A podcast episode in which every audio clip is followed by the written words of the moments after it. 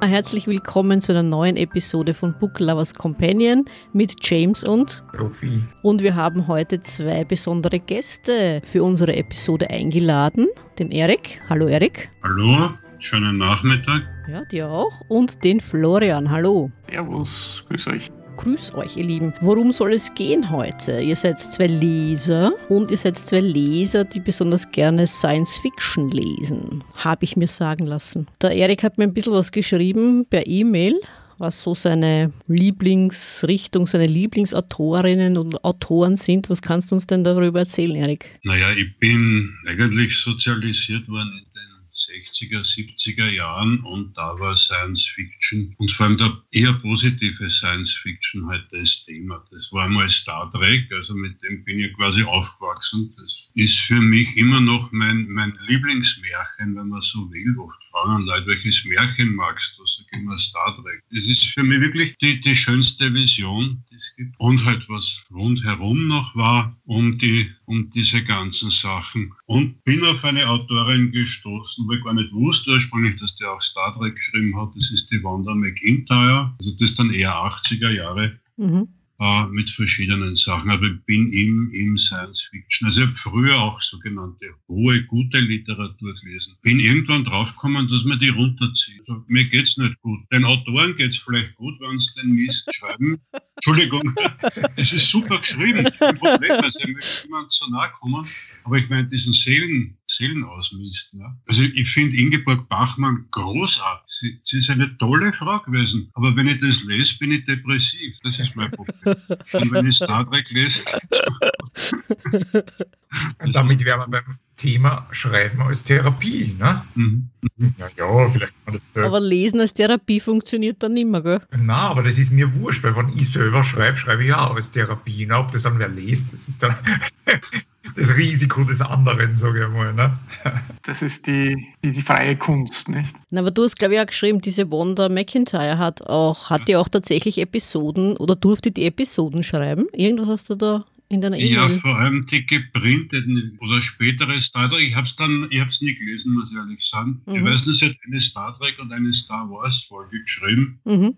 Ich bin ja der Fan von ihrem Zyklus Kontakt und von, das Überbuch für mich ist Superluminal heißt es von ihr. Mhm. Habe ich einmal zufällig entdeckt in der, äh, in der sogenannten Villa. Das ist von einem Millionär ein, eine Stiftung, die ich dank Harald kenne. ja, die Villa haben wir eh schon öfter gehabt. Ja, die habt ihr schon gehabt. Und ich habe da halt gestöbert und denke mir, aha, super luminal, klingt super. Schauen wir mal rein. Und ich war wirklich fassungslos, wie gut das ist. Also für mich. Ja, kannst du uns ein bisschen was erzählen? Worum geht es da? So ein bisschen, nicht, nicht zu viel verraten natürlich, aber so ein bisschen ein Hintergrund, worum sich dreht in dem Buch. Es geht darum, und das fasziniert mich so an ihr, es geht um Astronauten, Piloten, die körperlich verändert. Also da werden, es geht natürlich auch um Weltraumfahrt, wie mhm. in Science Fiction, den ich mag zumindest. Aber es, es bleibt nicht bei der Technik, sondern es werden die Weltraumfahrer, also die haben zum Beispiel ein Kunstherz, sonst würden sie das Überlicht fliegen. Also die werden umgebaut mit allen psychischen Folgen, hochdramatisch. Und die nicht umgebauten halten das schlecht aus aus. Und dann kommt der ganz tolle Plot, dann verliebt sich natürlich ein normaler, Anführungszeichen, Mensch in seine umgebaute Pilotin. Und die Beziehung hat dann größte Schwierigkeiten, weil halt der das nicht aushält, was sie aushält. Und dann gibt's auch noch, das kommt bei allen ihren Büchern fast vor, auch, auch diese, also es bezieht sich nicht immer nur auf die Technik, sondern eben auch auf auch die Körper werden umgebaut. Es gibt zum Beispiel auch Menschen mit Themen, die schwimmen, die sogenannten Taucher, die kommen fast in jedem Buch vor. Also die leben unter Wasser und haben auch Beziehungen mit denen über Wasser, was auch nicht so leicht ist. Und dann gibt's auch noch die gesellschaftlichen Modelle, zum Beispiel die Vierer-Ehe. Man, man muss das nicht nachleben wollen. Aber da sind zwei Männer und zwei Frauen zu viert miteinander verheiratet und haben auch untereinander Beziehungen mhm. sexueller Art. Mhm. Aber ich finde es insofern fantastisch, weil, weil es eben nicht nur diese übliche Technogeschichte ist, sondern weil es auch eine Vision ist auf das Zusammenleben, mhm. auf den Körper. Also so, das ist unglaublich kreativ und auch sehr, ja, trotzdem nicht nicht so ins Negative, sondern hat doch noch so einen hellen Touch, was vielleicht bis in die 80er noch im Science Fiction war. Geht auch nicht ganz schlecht aus meistens. Äh, genau, das wollte ich nämlich gerade fragen, ob das nicht, ob das auch so eher eine positive Note hat, so wie überhaupt der Jim Roddenberry. Ja, ja, mhm, ja. Doch. Doch. Ja. Und das ist aber keine Serie, also es ist ein, ein Roman. Das ist ein Roman und dann gab es noch diese Kontaktserie, das waren vier, vier Bücher. Aber auch wieder mit den Tauchern und mit der Vierfachbeziehung mit den Umbauten. Also das, das geht durch. Also die Idee, die Idee hat sie weiter, äh, weitergesponnen, mhm, aber sie hat, sie hat nicht die Figuren weitergenommen, sondern das waren. Die nicht, nein, okay. aber es ist so das Setting ist immer. Florian, was kannst du uns empfehlen?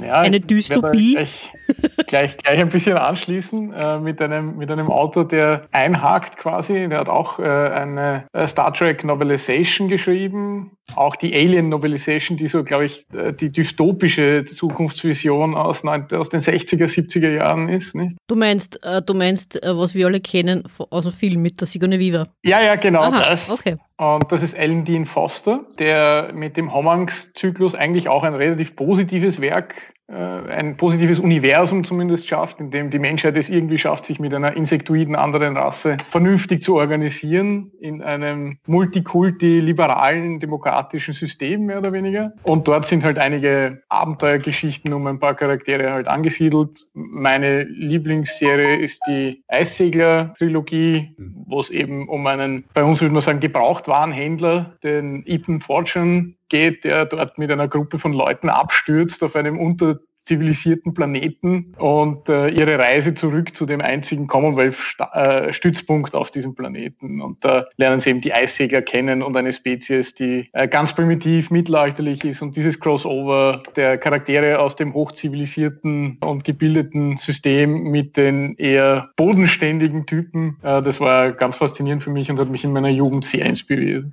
Commonwealth, hast du gesagt, ist es so in Anlehnung, hat man sich da was geborgt vom Commonwealth auf der Erde? So ein bisschen, ja. Also die, es gibt halt zwei dominante Spezies, unter Anführungszeichen, die Humans und the Franks. Die Trunks, das sind halt diese Insektoiden und deswegen heißt es Homanx Commonwealth. Also die beiden haben sich zusammengeschlossen und haben gesagt, wir gründen das, nehmen aber auch andere Zivilisationen auf, so ein bisschen wie die Föderation. Ja. Aber dafür muss die ein gewisses, auch wie bei der Föderation jetzt wieder, ja, ein gewisses Entwicklungsstadium erreicht haben, weil sie ansonsten halt nicht diskursfähig ist im demokratischen System. Und dann gibt's halt auch in der, in der Backstory von der Geschichte gibt es halt auch einen bösen Konzern, der quasi diesen Planeten ausbeuten will und daher dafür sorgt, dass das Entwicklungsstadium halt nie diese kritische Schwelle überreich, äh, übertrifft und sich da halt, werden auch reale Szenarien, die wir kennen, in ein positives Licht gestellt und die Guten kämpfen halt dagegen und gewinnen am Ende, mehr oder weniger. Na, vor allem dieses, dieser positive Ausblick, vor allem, wann hat sich das denn gewandelt? Weil der Erik hat gesagt, naja, das war so in die, bis in die 80er Jahre waren wir so, da waren die Science-Fiction-Autoren durchaus, waren die Science-Fiction-Autoren durchaus in die Richtung von Utopien, also positiven Ausblick. Und dann hat sich das irgendwann gewandelt. War das dann schon am Ende der 80er Jahre oder ist das später gekommen? Ich meine,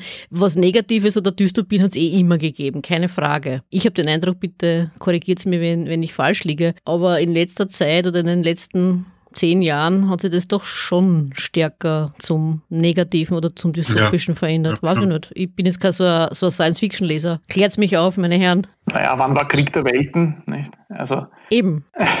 den dystopischen, dystopischen Science-Fiction gibt es schon länger auch. Ja. Ja, aber in der, aber in der Menge, meine ich jetzt. Wahrscheinlich nicht, das stimmt. Ja. Ich glaube, das hat sich eher in den 90ern mit der mhm. Fortschrittskritik und mit den mhm. Botschaften, wo die Atomkraft nicht mehr nur positiv beleuchtet wurde, sondern mhm. mal nach Tschernobyl, ähm, wo diese Technologiekritik dann auch ein bisschen stärker geworden ist. Dort hat sich das dann ein bisschen verschärft, würde ich sagen. Das könnte man vielleicht als, als Wendepunkt festlegen. Ne? Mhm. Gleichzeitig ist die soziale Utopie des, des Kommunismus in dieser Zeit endgültig mhm. zerbrochen. Ja, was halt wieder den Weg für einen negativen Ausblick freigemacht hat. Ne? Ich glaube, es hat ein bisschen zu tun mit den 60er Jahren. Da waren diese zwei Dinge. Technisch war die Mondfahrt, alles ist machbar. Also kann man ja bis heute nicht mehr darauf fliegen, schafft man nicht mehr. Und das andere war gesellschaftlich im 68. Und das war so, alles kann man ändern die Gesellschaft, die Technik. Es wird, und ich bin aufgewachsen in dieser Euphorie. Da war ja Kind, aber dieser Zeit, das glaubt man halt nicht mehr. Alles ist machbar. Man dachte, du wirst einmal am Mond fliegen. Es wird wunderbar. Es wird alles super. Der Krieg ist vorbei, der alte Mist. Es geht nur bergauf. Und dann kam irgendwann die Ölkrise. Dann kam so, naja, das geht doch nicht so. Alien war, glaube ich, 79. 80 ist der John Lennon gestorben, also ermordet worden. Und da war endgültig, glaube ich, diese Luft draußen gegangen. Ja, 80er noch ein bisschen Umwelt, aber das war eben schon eher, wird schlimm werden. Ich glaube, dass das mit dem zu tun hat. Und Science Fiction ist ja, glaube ich, ein Seismograph, was gerade ist. Und, und, da, glaube ich, hat es wohl angefangen. Hm, dass sich das verändert hat. Mhm. Mhm. Hast du noch einen oder ein paar Autoren für uns, ein paar Buchempfehlungen, würde ich jetzt damit sagen, was, du, was dir gefallen hat? Oder gibt es da was, wo du sagst, unter keinen Umständen Hände weg davon? Also was mir gefällt, das ist eigentlich technische Utopie, das sind eigentlich aber eher so die 50er Leute, diese ganz frühen Deutschen, so der Heinlein und, und wie die alle geheißen haben. Oder wie heißen die Leute äh, die von, von Perry Rodan, die, mhm. die dann auch die Raumschifferie und Folgen mhm. weitergeschrieben haben. Und ja, die mag ich eigentlich, weil sie entspannend sind. Da ist auch alles machbar und alles, alles wird gut und man fliegt halt so herum. Ja, also. Ja, eben. James, vielleicht also, hättest du das lesen sollen zu Hause in Zeiten von Corona. Du, ich habe schon mal ein Heinlein gelesen. Ich meine, vielleicht habe ich ein Pech gehabt, aber das hat mich jetzt nicht so. es, es hat mich jetzt nicht so mitgerissen und nicht so überzeugt, muss ich sagen. Ich meine, ich weiß, der hat viel geschrieben. Vielleicht sollte man ein anderes Buch probieren. Nein, was, was mir damals gefallen hat, eigentlich, aber das ist auch schon ewig aus, dass ich das gelesen habe, war die Foundation-Trilogie vom Asimov, die ja mittlerweile zehn Bände oder was hat. Und da gibt es ja dann auch das dunkle Zeitalter bei ihm, wo er, da gibt es ja den Harry Selden, glaube ich, oder wie er heißt, ne? der da ja Psychohistoriker ist. Psychohistorian, ja, genau. Und der da für tausend Jahre, glaube ich, einen, einen Plan für die Menschheit äh, hinterlässt, dass die die tausend Jahre da tiefstes Mittelalter oder so durchtauchen können. Und, und das habe ich unheimlich spannend gefunden. Und das war eigentlich dann auch, was ich mich heute noch erinnern kann, ich glaube, es ist dann auch irgendwie nett ausgegangen. Und ja, das war für mich eigentlich eher positiv. Ich meine, was vom, ich sage jetzt einmal, was vom, vom Alex, so das in der heutigen Zeit vielleicht nicht lesen mit Corona. Das, ich meine, der Alex schreibt super Sachen, keine Frage. Ich liebe auch die Art, wie er formuliert und so, total genial. Ne? Wir reden jetzt vom Alex aus der Villa. Ne? Aber in Zeiten von Corona, weiß nicht, wo man man vielleicht eher was Liebliches oder was Positives braucht. Weiß ich nicht, vielleicht nachher wieder, aber. Florian, stimmst du zu oder eher, naja, ich kann immer was, was Negatives lesen? Ah, ich kann immer was Negatives lesen.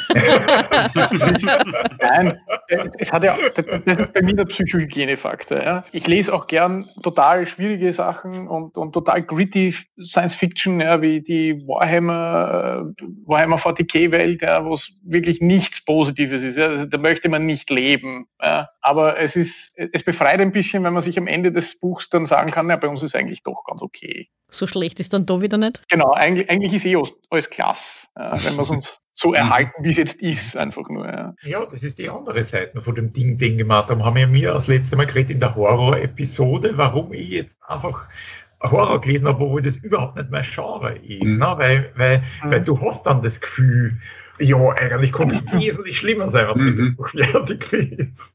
Und das hat dann schon irgendwo was Beruhigendes, was Befreiendes, weiß nicht, wie man sagen soll. Ne? Horror wird mir auch gefallen, weil es eh so weit weg ist vom Leben. Also wenn es die Dystopie so weit weg ist von mir, dass ich mir sage, okay, das kann eh nicht sein, ja, sehr lustig. Aber sonst für Dystopien muss auch beruflich viel Zeitung lesen online. Also das genügt eh, wenn ich mir die Corona-Berichterstattung anschaue, reicht das. das heißt, du sagst eigentlich jetzt, man kriegt die Dystopie nicht aus Romane oder aus Geschichten, sondern aus der Tagespresse. Ja, ja genau. Ja. mittendrin steht nur dabei. Ja, eben, was ich gesagt habe. Weil du gesagt hast, was, oder was lesen Sie in Zeiten von Corona? Horror. Ich habe gesagt, mach die Zeitung auf, Horror genug jeden Tag. Ja, also stimmt, ja. da brauchst du nicht extra einen Stephen King kaufen oder so. Also als Autor könnte man sich fragen natürlich, ob man das noch toppen kann. aber dann gehen die Social Media, schauen wir noch Verschwörungstheorien an und, da ist eh alles da, gibt es ja schon. Wie müssten das als Autor nur übertreffen? Das stimmt, ja. Das ist ja das, das ist genauso, wie man schon mal darüber geredet hat, wenn man was schreibt, wo jeder sagen würde, geh bitte, das kann doch nie und nimmer nicht passiert sein und dann hörst, wie irgendwer erzählt eben, ja, ja, ja. So, wenn ich das in ein Buch gebe, sagt jeder, der spinnt oder so, ja, nie im Leben und trotzdem. Ich glaube, so viel, das waren unsere ersten Episoden, ich glaube eins oder zwei oder wo muss das ja. gewesen sein. Gell? Genau, die, richtig. Die, ja. Weniger ist mehr, glaube ich. Ja, ja, genau, ja. so ist es. Man glaubt Hätte mir letztes Jahr jemand gesagt, in einem Jahr werden Leute Telefonmasten anzünden, weil sie glauben, die machen sie krank und verursachen ein Virus, das die ganze Welt umfasst. Ja? Mhm. Äh, hätte ich gesagt, der verrückt, so blöd ist die Menschheit doch nicht. Mhm. äh, war das nicht Einstein? Ich weiß jetzt nicht, ich kann es nicht sagen, aber war es nicht Albert Einstein, der gesagt hat, das Einzige, was unendlich ist auf diesem Planeten, ist die menschliche Dummheit. Ich glaube, das so oder so ähnlich ist das Zitat gegangen. Äh, ich glaube, es war zwei Dinge gibt es, die sind unendlich. Das Universum und die Dummheit der Menschen. Beim zweiten bin ich mir nur noch nicht ganz sicher. Mhm. Na, beim Universum, glaube ich, oder gesagt, bin ich mir nicht Ja, beim ersten bin ich mir noch nicht ganz sicher. Ja, genau, Aber was ist es denn, was uns denn noch so, ich meine, die Technik ist es, dann die veränderte Gesellschaft. Ist es vielleicht auch, wenn ich zurückkomme auf den Florianberg, gesagt habe, naja, Alien. Ich meine, so ein bisschen äh, die Frage, wo beginnt Science Fiction und wo beginnt dann schon Fantasy oder wo beginnt Horror? Ist Science Fiction hm, wirklich so eindeutig einordnbar als Genre oder habe ich da sehr viele Überschneidungen? Ich glaube, es hat mit Verlagsmarketing zu tun, leider. Also ich habe einmal mit einem Autor darüber geredet und der sagt, du musst diese Kasteln erfüllen. Ich habe selber mal versucht, was Übergreifendes zu schreiben. Aber ich glaube, das ist wirklich eine Marketinggeschichte. Wenn man dann vielleicht ein Glück hat und es wird doch publiziert, irgendwann sagen sie, das war toll, der hat eine neue Schare erfunden. Aber ich glaube, es gibt einfach diese Marken. Der ist das, der ist das und unter dem wird es verkauft. Da, da, wir, da gehen wir von der Kunst weg in, in, in das Marketing. Und die haben halt ihre Labels, wo die wissen, das verkauft sie und da wird das reinschmissen. Und trotzdem, wenn man dann, wenn man dann die Bücher liest oder so, stellt man dann ja vielleicht doch fest, naja, so ganz eindeutig zuordnenbar ist es nicht. E. Elemente gibt es immer. Ja. Die äh, Diana Joy mit ihren empathischen und telepathischen genau. Fähigkeiten ja, sei es in, in Star Trek, ja, oder sei es die Macht in Star Wars. Ja. ja. Das, es, es ist schon dieses Mystische und das mystische Erzählen. Ja. Was in den letzten Jahren sicher zugenommen haben, sind auch diese postapokalyptischen Welten, oh, stimmt, die ja. oft mhm. Fantasy-ähnlich sind mhm. und oft Fantasy-Welten sind, die aber als Vorgeschichte beispielsweise wie äh, die Broken Empire-Ding von Mark Lawrence als Vorgeschichte quasi einen dritten Weltkrieg haben. Ja, und danach mhm. bildet sich halt eine mittelalterliche Gesellschaft heraus. Und am mhm. Tag der tausend Sonnen hat das Zeitalter der Gründer geendet. Mhm. Das ist ein Satz, der irgendwo dann vorkommt. Ja. das, das finde ich auch cool. Ja. Na, was mich auch interessieren würde, weil die Frage auch bei euch, was interessiert euch am meisten? Oder wo sagt ihr, da greife ich zuerst zu? Wenn das jetzt eh so Science Fiction, die zum Beispiel, wie du sagst, postapokalyptisch ist, die sehr wohl auf der Erde spielt? Oder muss es, muss es unbedingt Elemente haben von Außerirdischen und Raumschiffen? Also ich mache das eher so, ich, ich schnüffel in den Büchern rum, in der Villa zum Beispiel kann man das gut, aber in einer Buchhandlung. Und mich spricht eher an, weil man denkt, das ist jetzt wirklich abgefahren. Also nicht schon wieder das gleiche Klischee und nicht mehr, das ist wirklich abgefahren, die Geschichte. Das, das muss ich lesen. So. Wir müssen mal in die Villa fahren, Sophie. Am 16. sperrt sie wieder auf. Okay. Am 16. sperrt sie wieder auf, da hätte ich vielleicht sogar noch Zeit. Beim 18. bin ich mir nicht so sicher. Das kennt, ja. kennt sie aus, gell? Schauen wir mal. Florian, was, wo greifst du hin? Muss es, muss es ja. unbedingt das Raumschiff sein, oder? Nein, muss es nicht. dezidiert nicht. Es muss eine interessante Geschichte sein und die Charaktere müssen mich irgendwie interessieren. Und wenn sie dann noch äh, schön, schön geschrieben auch sind, also handwerklich auch gut gemacht sind, dann ist es mein, dann ist es meins. Ja. Und dann bleibe ich auch bei einer Serie und tauche auch mal ein, zwei schwierigere oder, oder langsamere Bücher im Erzählstil durch, solange, solange ich das Gefühl habe, die Charaktere, das trägt zur Geschichte bei und das, das passt eigentlich gut. Also mir geht es mehr um die Geschichte als um das Setting. Ich lese auch viel Fantasy, mhm. eindeutig Fantasy ist Urban Fantasy, auch Steampunk, das sind alles. Mhm. Ja, das lebe ich auch. Ja. Steampunk, ganz, ganz faszinierende mhm. machen. Diese Hommage, also die, diese Mischkulanz eigentlich aus, aus dem Fantasy und der damaligen Zukunftsgläubigkeit, aus den, mhm. äh, aus den äh, der industriellen Revolution nicht. Die Dampfmaschine wird alles ändern, ja, oder Cyberpunk. Gibt es auch ganz, ganz faszinierende Welten, in die man sich eintauchen und wegträumen kann und äh, wo man gut, gut sich ein bisschen wir, Urlaub von der Realität machen mhm. kann. Ein bisschen. Hast du einen Autor für uns? Habt ihr Autoren für uns? Weil ich gesagt habe, Steampunk. Gibt es da wen, wo ihr sagt, das kann man als Einsteiger mal probieren, wenn man da noch nie was gelesen hat zum Beispiel? Also mir fallen nicht die Namen ein, aber es gibt da ganz tolle Comics. Also ein Tipp wäre zum Beispiel mal in die städtische Bücherei am, am, am Loritzplatz. Da gibt es eine Riesenabteilung Comics da ist einiges drin, aber ich weiß den Namen nicht. Naja, Klassiker gibt es schon, nicht? Also Terry Pratchett ist so ein bisschen diese Fantasy-Steampunk-Geschichte, wo es auch Maschinen schon gibt und, und, mhm. und Ding, aber trotzdem Fantasy-lastig. Muss man natürlich mögen, Terry Pratchett. Das ist lieben oder hassen, dazwischen gibt es eigentlich was. Neil Gaiman hat auch ein paar Bücher in die Richtung geschrieben. Dann von die Dresden Files von Jim Butcher gibt es eine Serie, die Aeronauts Swindlers heißt er der erste. Ich der ist noch nicht über übersetzt, äh, wo es um Luftschiffe und, und solche mhm. Dinge geht wieder. Also da gibt es schon eine, eine, eine Reihe an Autoren, könnte man sich vielleicht separat einmal widmen. Ja, stimmt. Mhm. Genau. Mhm. Mhm. Ja, die nicht uninteressant sind. Das ist ganz ja. tolle Comics. Jetzt habe ich leider das nicht den Namen bei der Hand. Also das spielt in einer Welt, wo es keine Autos gibt, sondern Seilbahnen. Also da fahren alle mit der Seilbahn kreuz und quer durchs Land. Das ist natürlich mit einer Liebesgeschichte verbunden, wo sie die dann in seiner Gondel alleine durch die Welt gondeln und dann gibt es solche Hubs, wo die Seilbahnen alle zusammenlaufen. Ich denke mir, das ist so abgefahren. Ja? Also auf die Idee muss man mal kommen. Solche Ideen hätte ich als Kind vielleicht gehabt, wenn, wenn ich mal Seilbahn gefahren bin. Super, überall fahren Seilbahnen. Würde zum Beispiel der Film Metropolis da hineinpassen, ein Stummfilm, aber Metropolis, wo die einen, wo die einen sozusagen unter der Erde leben und die einen oben, also wo das getrennt ist nach äh, mhm. Klassen. Mhm. Bei Star Trek gibt es übrigens auch Folge, wo das so ist. Die sind auch die Oberschicht über die Wolken und die anderen unten und das Spock muss das dann verbinden. Wer oder welches Buch würdet ihr sagen, das ist mein absolutes Lieblingsbuch oder der oder die ist mein absoluter, absoluter Lieblingsautor? Ich meine, das ist eine schwierige Frage. Ich könnte es nicht beantworten. Könntet ihr das beantworten? Es ist jetzt gemein, ich weiß. Ja, es ändert sich mit der Zeit. Also wie gesagt, momentan ist es die Wanda. Mhm. Also ich gehe mal wieder in die Villa und sage, ich möchte nochmal die Wanda. also solange das gut geht. Aber ja. es, es, ändert sich im Laufe der Zeit immer wieder. Ist ja auch schlimm, weil man findet ja immer wieder neue Sachen, die einen dann vielleicht ja. wieder woanders hinbringen. Ja. Vor einigen Monaten hätte ich sicher noch äh, eben von Jim Butcher die Dresden Files ins Rennen geworfen als meine Lieblingsserie ja, und meinen Lieblingsautor. Momentan äh, bin ich wieder in, in die Rat der Zeit-Geschichte von Robert Jordan reingestolpert. Eine epische Science-Fiction-Serie, eine von den großen äh, Fantasy-Serien, äh, epischen Fantasy-Serien, die es die es gibt und kommt aus der nicht mehr raus. Ja. Wheel of Time, da hänge ich jetzt gerade. Wo, weil du gesagt hast, Jim Butcher, habe ich den jetzt richtig verstanden? Ja. Dresden File, so wie die Stadt? So wie die Stadt, aber es geht um einen Zauberer mit dem Namen Harry Dresden. Ah, okay. Verstehe. Harry Blackstone Copperfield mhm. Dresden. Mhm.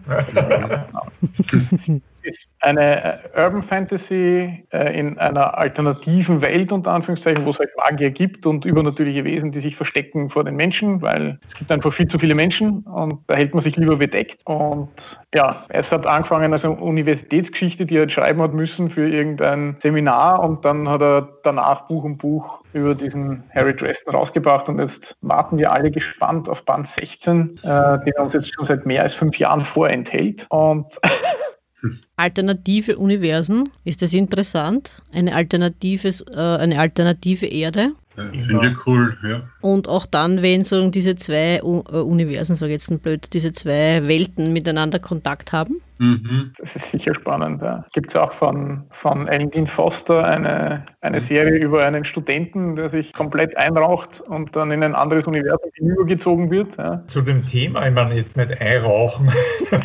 ja, alternative Welten. Ich meine, ich weiß nicht, ich habe es noch nicht gelesen, ich habe es erst bestellt, aber es gibt jetzt von Kosmos, es gilt sozusagen als Fortsetzung von dem Carl Sagan-Klassiker, ne, unser Kosmos damals, wie es auf Deutsch geheißen hat. Und der letzte Band ist jetzt Possible Worlds, wird es hast. Das heißt, das klingt jetzt einmal rein vom Titel für mich ja so nach alternative Welten, weiß ich nicht. Ne? Und dann, ich habe jetzt erst Star Trek The Next Generation war eine Folge, die habe ich auch kolossal gefunden, die auch auf dem Multiversum-Prinzip beruht. Das heißt, dass jede Entscheidung von uns, wie ich jetzt mit dem Auto links oder rechts oh, sage zu dem Thema ja oder nein, dass sie bei jeder so einer Entscheidung ein neues paralleles Universum auftut. Und das habe ich auch unheimlich toll gefunden. Und vor allem da in der Folge ist, ist die Grenze zwischen den Universen zusammengebrochen. Und jetzt ist der eine immer von einem Universum zum anderen und hat es aber dann oft nur an Kleinigkeiten gemerkt, ne, dass er jetzt im anderen Universum und von dem her, also ich finde solche, solche Universen, mhm. parallele Universen oder Multiversen-Geschichten, also ich finde das immer großartig. Ne? Hat es doch eine, eine, eine Fernsehserie gegeben, Sliders? ja, genau, genau, ja. Ja, ja, ja. Wo die auch irgendwie versucht haben, nach Hause zu kommen und irgendwie durch Welt um Welt und überall immer was irgendwie anders. Eine Welt ohne Penicillin oder so, das hat mir äh, erinnert an die Corona-Geschichte jetzt. Ja, die war nicht schlecht, die Serie, das stimmt. Das heißt, der hat da irgend, irgendwas gefunden, der eine, der glaube ich war Student, ne? Und der hat ja. da irgend so ein, so ein Gerät gefunden, wo er so ein Portal öffnen konnte. Und da konnten sie, genau, und da konnten sie dann in eine Parallelwelt hüpfen, springen, was auch immer, genau. Und irgendwie sind sie dann verloren gegangen. Ja, ich weiß aber ehrlich gesagt nicht mehr, wie das ausgegangen ist, weil ich glaube, den Schluss habe ich nicht mehr gesehen von der Serie. Aber die war gut, ja. Das ist auch schon ein bisschen älter. 90er ja, Jahre, glaube ich, oder? Mhm. Wenn man so viel, war nicht His Dark Material. Ich habe das schon vor einer Zeit ja. gesehen. Ja. War ja. da nicht auch so eine Grenze, genau. wo es irgendwie da von einem, ja. Ja, einer Welt in die andere gehen hast können? Ja, das taucht aber dann erst auf im Laufe des Buches, weil eigentlich spielt ja das Ganze in einer Parallelwelt, wenn du so willst. Ne? Genau, weil die haben ja da alle die Tiere, die da besondere Fähigkeiten mhm. haben. Und dann hat er ja das Messer, kann er nicht mit dem Messer da irgendwie in die, die, die Übergänge schneiden. Genau, so ne? ein Portal öffnen in eine andere genau. Paralleldimension oder was auch immer. Ja, also genau. Müssen wir, müssen wir jetzt eigentlich fast sagen für den Hörer, das ist Philipp Pullman, glaube ich, oder? Philipp Pullman, ja. Der deutsche Titel, weiß ich nicht, wie heißt der auf mhm. Deutsch? Historic. Ja, der erste Band ist der Goldene Kompass. Das weiß ich, aber die Serie selber heißt ja His Dark Materials und da hat er dann jedes, das erste war der Golden Compass, dann irgendwas mit Knife und. Knife, glaub, genau. Spy, glaub, Genau, richtig, ist, auf, auf Englisch, aber auf Deutsch wüsste ich jetzt nicht, wo der. Es ist nicht übersetzt. Also es ist His Dark Materials, der Goldene Kompass, das magische Messer und das Bernstein-Teleskop. Die Serie, der Serientitel selber ist geblieben. Hm, okay. Ja, das war. Tut mir leid, noch sagen muss, aber Science Fiction und Serien darf nicht zu Ende gehen, ohne dass Babylon 5 erwähnt wurde. Um Gottes, um Gottes Willen, nein zulassen. Das tut mir ja, leid. Da bin, ich ganz, da, bin, da bin ich ganz bei dir. Die Urversion der Parallelwelten gab es übrigens auch bei die 60er Jahre Star Trek, glaube ich, wo, wo es einmal so eine Parallel-Enterprise gab, wo alle die Bösen sind. Das also, böse Universum. Ja, ja, und dann ja. kommen die Guten versehentlich beim Beamen ins Paralleluniversum aufs Raumschiff der Bösen und die Bösen aufs Raumschiff der Guten. Also das war ganz, halt ein bisschen trashiger, aber von der Idee her, diese, diese Begegnung zwischen. Ich glaube, das haben sie bei jedem gehabt. Ich glaube, das haben sie bei jeder Serie gehabt, weil bei äh, Voyager haben sie das auch mal gehabt. Mhm. Wo dann die böse, wo dann die böse Janeway und so mit der großen, mit dem großen ja, ja. Lasergewehr und schwarz anzogen und so ist. Ja, schwarz anzogen muss man unbedingt anschauen. oh je, oh je. Nein, nein, an dem Falsche Genre. Ja, ja, ja. An dem, an dem wollen wir jetzt nicht weiter rühren. Aber weil der Florian gesagt hat, Babylon 5, also da stimme ich dir zu. Also Babylon 5 fand ich total genial. Ich glaube, das ist sogar zeitgleich gelaufen mit DS9. Mhm. Ich bin mir jetzt nicht sicher, aber ich glaube mal, dass das ziemlich zeitgleich gewesen ist. Und was ich interessant gefunden habe, das ist ja auch für viele interessant bei DS9, dass das Ganze stationär, also auf einer Station ist, also keine Reise, sondern dass du wirklich immer sozusagen die gleichen Charaktere hast. Und vor allem, was, was mir bei Babylon 5 super gut gefallen hat, war diese Entwicklung der Charaktere. Im Gegensatz zu jetzt vielleicht anderen Serien. Gut, DS9 kann ich nicht viel sagen, weil da habe ich zwar irgendwann angefangen zu schauen, dann habe ich wieder aufgehört, weil irgendwie. Aber Babylon 5 fand ich total genial. Ja, also die Charakterentwicklung sehr schön, einen einen Metaplot, der sich über die ganzen Episoden hinzieht. Es ist nicht egal, in welcher Reihenfolge man sie sieht. Das ist, das ist etwas, was DS9 auch hat, um DS9 zu verteidigen, obwohl ich auch eher bei Babylon 5 als bei DS9 bin. DS9 hat auch diesen Story Strang und hat auch diese Charakterentwicklung recht gut durchgezogen, das muss man schon sagen. Aber trotzdem, Babylon 5 Rules. Na, obwohl, man muss sagen, wo, wo würde man es hingehen, fällt mir gerade ein, es war nicht unbedingt nur böse, es war aber auch nicht unbedingt gut. Es hat trotzdem immer den Ausblick gegeben, naja, wenn wir uns zusammentun, dann ja. überwinden wir die Schatten, also die Bösen und so weiter und wir haben etwas, worauf wir uns freuen können. Also einen positiven Ausblick trotzdem noch. Die letzte Episode von der vierten Staffel, also die letzte Episode, weil für mich gibt es die fünfte einfach. Bin ich auch ganz bei dir, uns einig, passt ist ja, ist ja die, wo dieser Abkömmling unserer Spezies noch einmal die History Files äh, runterlädt, um dann, wie die Alten zuvor, dieses Universum endgültig den jüngeren Rassen zu überlassen und den Auto, in den Outer Rim zu ziehen und quasi den Jungen wieder die Spielwiese zu überlassen. Ja. Und das ist für mich schon dieses, am Ende des Tages, wenn wir uns anstrengen und ein bisschen zusammenreißen, können wir es schon schaffen, das Ruder herumzureißen. Äh, egal wie es jetzt gerade ausschaut. Und es war jetzt auch nicht von der Gewalt her so übertrieben, weil zum Beispiel, wenn ich jetzt denke an die letzten, die letzten Varianten von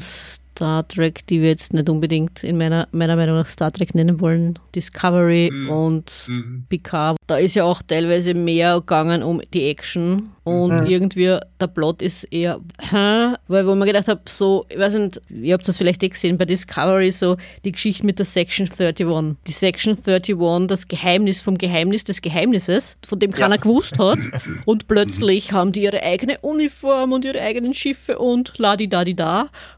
Was ist das? Section 31 fand ich, äh, es ist eine Edition, die, glaube ich, in Next Generation einmal angedeutet genau. wurde und in DS9 ja. dann wirklich vorkommt. Ja. DS9 hat ja überhaupt viel gemacht, um dieses Star Trek-Universum glaubwürdiger zu machen, weil es eben nicht nur die utopische Zukunft gezeigt hat, sondern dass mhm. es auch, so wie man es im realen Leben auch äh, sieht, dass es eben auch immer irgendwo hinter den Kulissen Leute gibt, äh, die das im besten Sinne verteidigen müssen und die halt auch mal in die schmutzige Kiste greifen, um quasi für alle das Gute zu fördern. Ob das jetzt äh, so legitimiert oder gut ist, will ich nicht kommentieren, aber das ist so die, die Theorie dahinter und fand ich, fand ich sehr wertvoll. Für mich wurde damit Star Trek wirklich glaubwürdig. Vorher war es mir immer ein bisschen zu, zu positiv fast schon. Ja. Also, es gibt kein Gold mehr, also kein Geld mhm. mehr und, mhm. und alle sind glücklich und jeder darf machen, was er will und alle machen trotzdem irgendwie weiter. Es entwickelt sich was. Ja, ja das waren die Sixties, ja. ja. Der Geist der Sixties.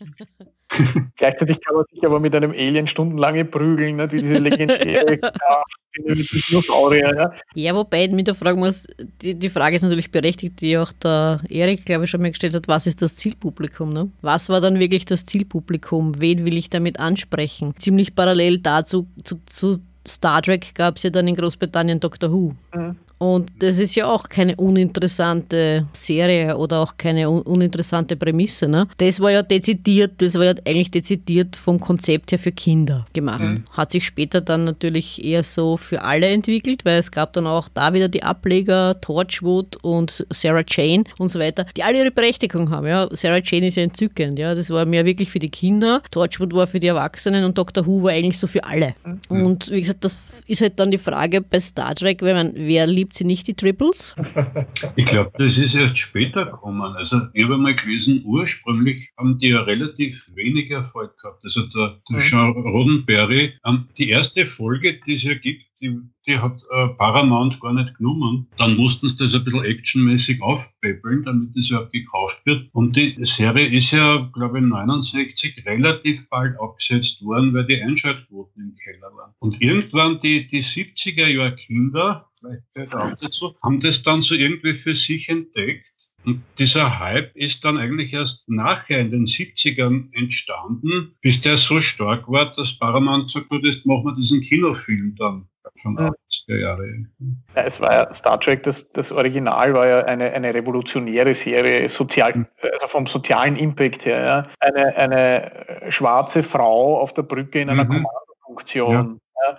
Ja, ein, ein, Asiate, ein Russe und ein Alien, ja, damit man noch was noch Fremderes hat, und eine schwarze Frau auf einer Brücke arbeiten zusammen. Ja dann noch ein Shop. Alien war okay gewesen, ne? die schwarze Frau war das Problem.